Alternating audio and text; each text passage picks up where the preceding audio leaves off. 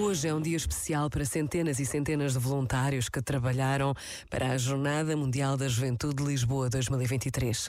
A marcação de uma audiência com o Papa Francisco no Vaticano marcou o coração de todos os que se dedicaram à preparação e realização do maior encontro de sempre em Portugal e finalmente o dia chegou. A alegria e a gratidão serão a marca desta manhã.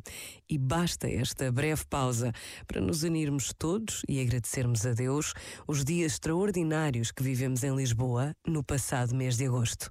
Pensa nisto e boa noite. Este momento está disponível em podcast no site e na.